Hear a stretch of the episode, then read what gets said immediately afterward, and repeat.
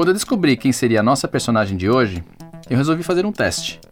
Digitei o nome do esporte dela, o kitesurf, num site de buscas.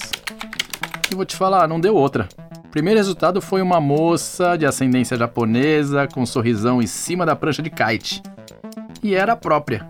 Bruna Kagia, a estrela desse episódio. Aí você deve pensar, cê é louca, a mina é zica. A gente pesquisa o nome do esporte e tá lá uma foto dela, logo no topo da busca. Ela é tudo isso mesmo. Mas e se eu te contar que nem sempre foi assim? Eu vou ter que pagar contas, eu vou ter que fazer isso, e se eu não conseguir, se eu não tiver um trabalho? Essa daí é a Bruna. Ela é filha de pai japonês e mãe brasileira. E como manda a etiqueta da cultura oriental, era esperado que ela, como filha mais velha, assumisse os negócios da família. A tradição familiar acho que vem da cultura japonesa, né? E na minha vontade era que houvesse a continuidade, né? Só que, ao mesmo tempo que ela estava pensando em cursar relações internacionais para tocar a empresa de comércio exterior do pai, fiquei um pouco surpresa, vamos dizer. Falei para ela assim: cursinho em São Paulo, você tá louca? E o kite, o que, que você vai fazer? Os ventos puxavam ela para dentro da água mais uma vez. Ah, e essa aí é a mãe da Bruna. Sendo adolescente, todo o resto da minha vida tava super confuso, de perna pro ar. A única coisa que eu sabia é que eu amava velejar de kite. Isso eu tinha certeza. Ufa, sorte nossa, né? Eu sou o Sandro Dias, da Red Bull, e esse é o Momento da Decisão um podcast sobre os momentos decisivos da vida de atletas, artistas, gamers e sobre como todos eles superaram seus próprios limites na hora de definir uma carreira profissional. Afinal de contas, em algum momento da vida, todo mundo já ouviu a famosa frase: O que você vai ser quando crescer?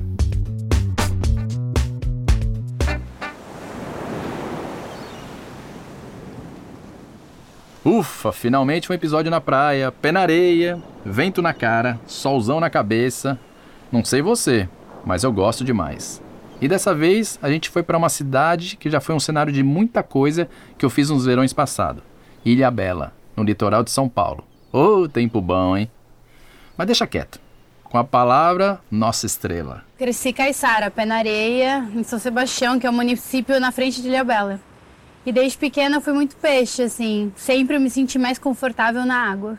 Essa daí é a Bruna Cagia, a nossa estrela do kitesurf. Aprendi a nadar com três anos. Eu competia de natação quando era pequena. Ela sempre se destacava, né? Então, que nem aqui no litoral, ela era super conhecida, porque ela participava das de todos os campeonatos de natação, do estadual, sempre se saiu bem. Quando ela tinha sete anos, ela já ganhou em primeiro lugar, tem fotinho dela com roupão, medalhinha. Então, ela sempre foi um pequeno astro, assim, sabe? A mãe da Bruna contou pra gente que ela jurava que a filha ia acabar virando nadadora profissional, que ia brilhar nas piscinas mundo afora. Mas vamos ser sinceros, com aquele marzão de Ilha Bela na frente de casa, quem é que ia querer passar o tempo mergulhando em água de cloro? A paixão pela água e pela natação continuou, mas ela tratou de direcionar para outro esporte. Tenho memória de estar numa pranchinha de surf quando eu tinha 6, 7 anos. Eu amava surfar. Assim, surfar virou minha grande paixão e o meu esporte. Eu desenhava ondinha, saía do colégio ia surfar. E esse amor era totalmente apoiado pelo pai e pela mãe. Meus pais sempre fizeram bastante esporte, assim, mas esportes mais tradicionais. Então eles amavam que eu fazia surf, porque é uma maneira de estar ativa, saudável, principalmente para uma criança se desenvolver ao redor do esporte. Até que. E aí um dia ela surfando, recebeu uma notícia que ela tinha se acidentado e tal, saímos correndo e tal. Eu poderia ter me afogado, por exemplo, que quando bateu foi tipo uma porrada na cara aqui. Então eu fiquei bem tonta e eu achei que eu ia desmaiar e eu tava sozinha. A prancha veio de baixo, assim, bateu na minha boca e separou meu lábio em dois. Eu lembro quando eu cheguei, ela já tava com os pontos e já tava tudo resolvido. Mas eu lembro que foi tipo, eu lembro que tem amigo meu que escrevia que era tipo sangue é, pelo banco do carro inteiro. Nossa, cara, que forte isso que a irmã dela falou.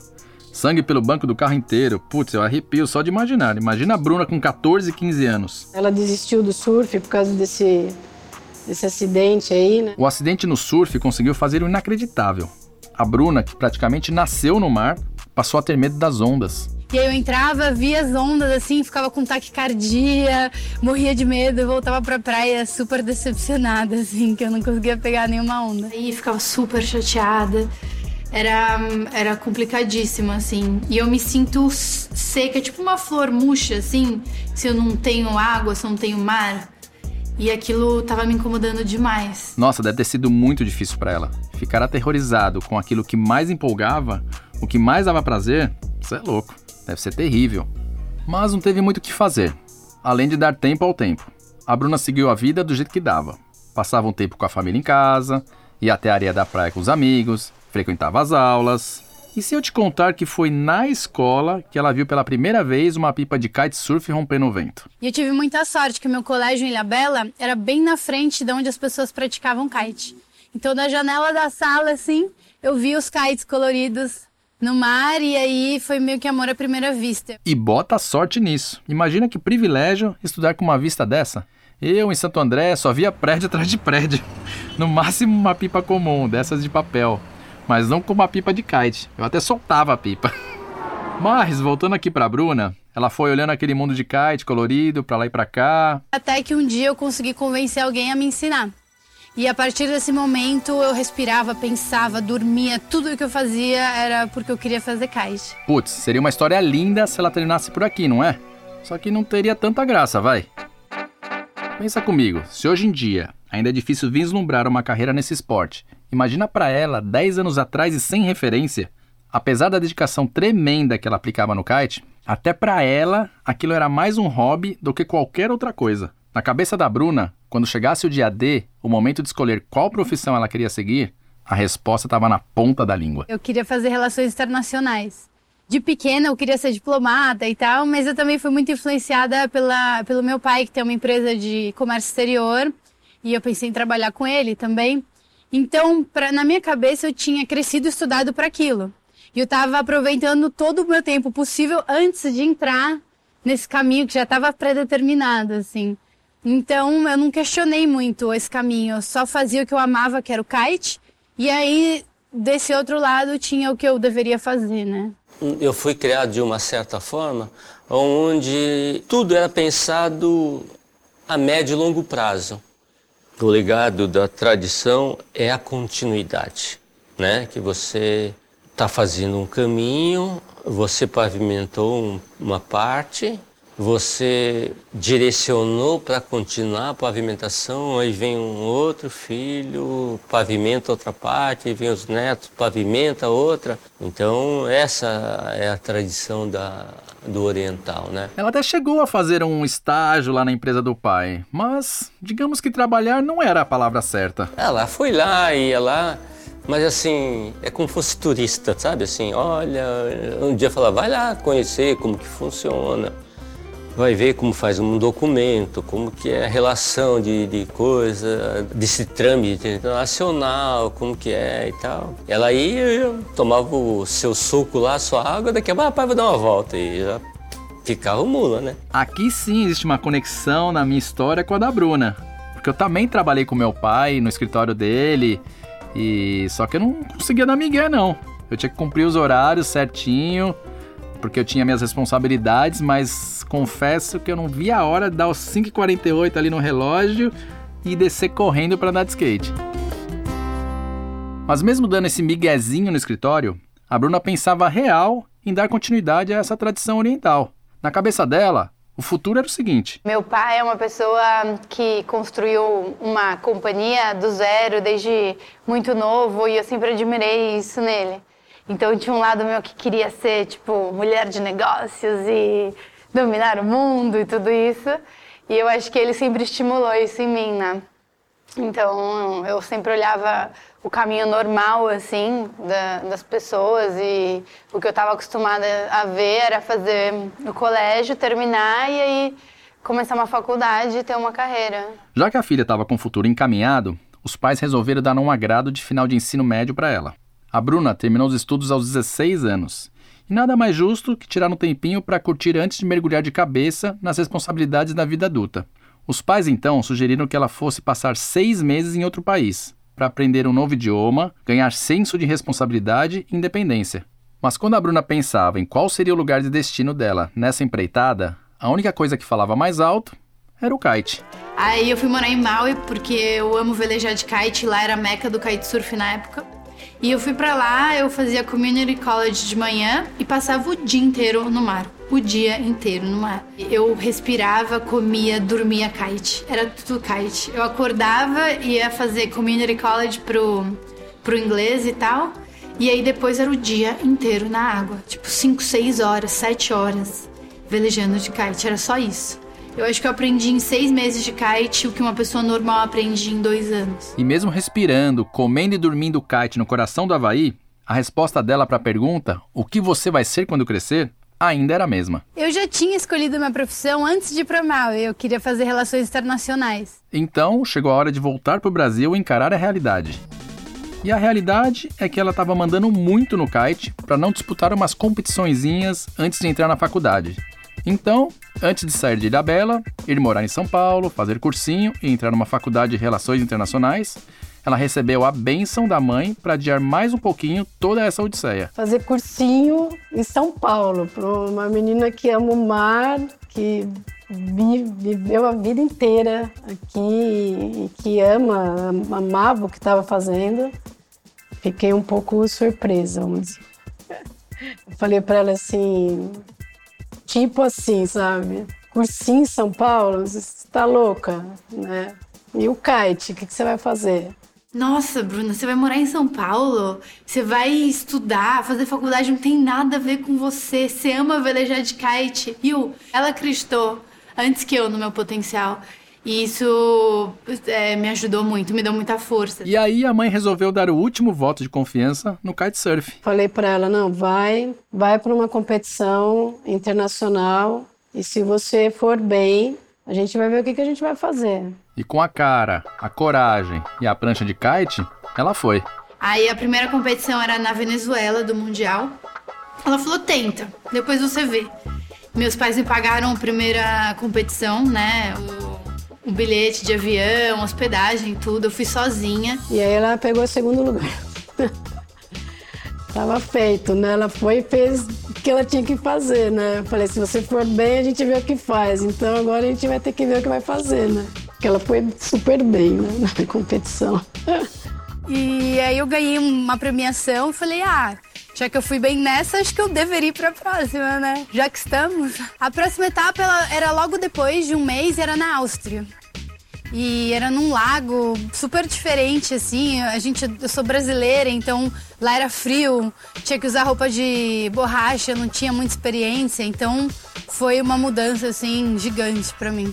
Aí lá eu também fui bem, peguei pódio, e assim eu segui o ano, assim, fui indo uma atrás da outra, sem saber o dia de amanhã. A Bruna estava dando uma volta ao mundo e ganhando um campeonato atrás do outro, sem saber o dia de amanhã.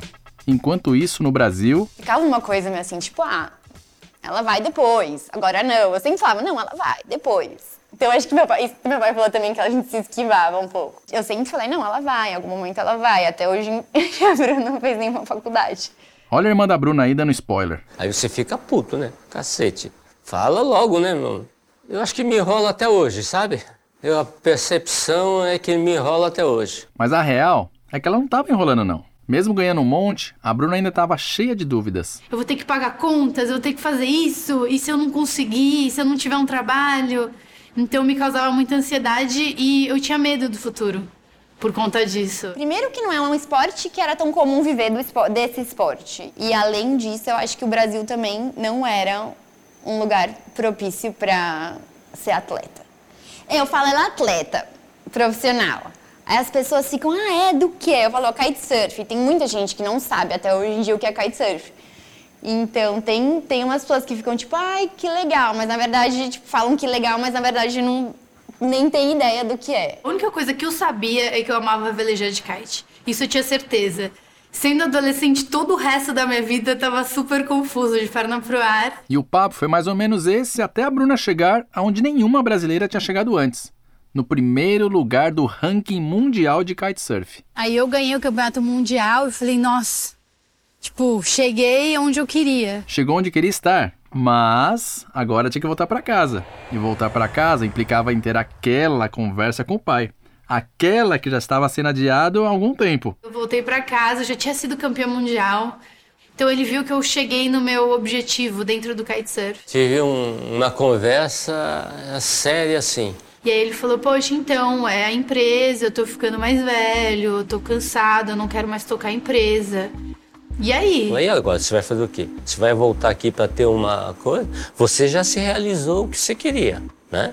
Agora, como que vai fazer? Você vai realmente continuar nisso ou você tá querendo, né? Porque você sempre falou que no futuro você ia parar o kite para voltar e cuidar da empresa. Você vai fazer isso? Você vai voltar, vai ficar? E nossa, para mim foi um baque, assim, porque eu achei que tava tão claro que aquela era a minha, minha profissão e o meu caminho. Me deixou bem triste assim, com um peso muito grande, assim, pensando, né? Poxa, eu tenho essa responsabilidade aqui que eu tava negligenciando, né? E agora? E agora digo eu, Bruna. Fala logo. Então foi bem difícil, eu cheguei a ponderar até. E aí eu lembro de falar para ele, falei, pai, é, se você quiser, vende a empresa, faz o que você quiser, mas eu não, não é o futuro que eu quero para mim. A vontade dos filhos é que, que prevalece, né? Pô, a Bruna escolheu o kite, mas eu não vou estar exagerando se te falar que ela é meio que uma diplomata do esporte ao redor do mundo. Hoje em dia, ela tem três campeonatos mundiais e seis vices. Foi a primeira mulher a mandar um backside 315 e virou uma porta-voz importantíssima para o incentivo das mulheres no kite. Eu tô errado ou, independentemente de ser comércio exterior ou não, o legado da continuidade segue firme e forte na família Kagia. Com a palavra, o chefe. Existe um termo japonês que eu adoro isso, que eu acho que é muito importante na vida, em tudo que você faz. Chama Kaizen, né? Kaizen quer dizer o seguinte, é a melhoria constante, né? Então, hoje que eu sou, houve uma melhoria do meu avô para o meu pai, acho que da minha, pra, a Bruna é melhor. Eu acho que se tiver uma sequência vai ser melhor. Então, essa melhoria, essa que é a continuidade. Hoje que eu percebo não é da empresa, não é do negócio, é sim da vida. Essa é a, a verdadeira herança da continuidade. E nem precisa dizer que hoje em dia ele é o maior babão pela filha. Sou fã da pessoa que se tornou. Sabe assim, eu acho que o título é importante, o que conquistou em termos de, de ter as coisas, mas o mais importante é que você fala assim, hoje se tornou uma cidadã, sabe? Decente. Isso que esse é o é, o maior orgulho que eu tenho dela é isso daí de ser a pessoa que ela é na realidade. E ele não é o único não, hein? Eu admiro a minha irmã, tipo, absurdamente por tudo, tanto pela, pelo caminho que ela trilhou para ela, como pela pessoa que ela é. Ela ama o que ela faz. Sabe, eu acho que quando você ama o que você faz, né, você já tá com uma grande vantagem na vida. E eu assino embaixo. Não tem preço fazer o que você ama. E esse ia ser um encerramento e tanto, né? Mas a Bruna é melhor com as palavras do que eu, com certeza. A tradição japonesa e a determinação que meu pai me mostrou enquanto eu cresci na empresa dele, eu apliquei no meu trabalho entendeu? A minha determinação, a minha ética de trabalho. Eu acho que é super importante a gente receber o que os nossos pais têm para falar e as culturas e as tradições que vêm de muito tempo e colocar o nosso jeitinho nela. E assim vai se adaptando e você pega o melhor dessas tradições para colocar o seu toque, né? E esse foi o Momento da Decisão, um podcast da Red Bull com produção da Rádio Novelo. Foi um investimento que deu resultado. que o maior resultado é, ter, é ver que ela estava super feliz.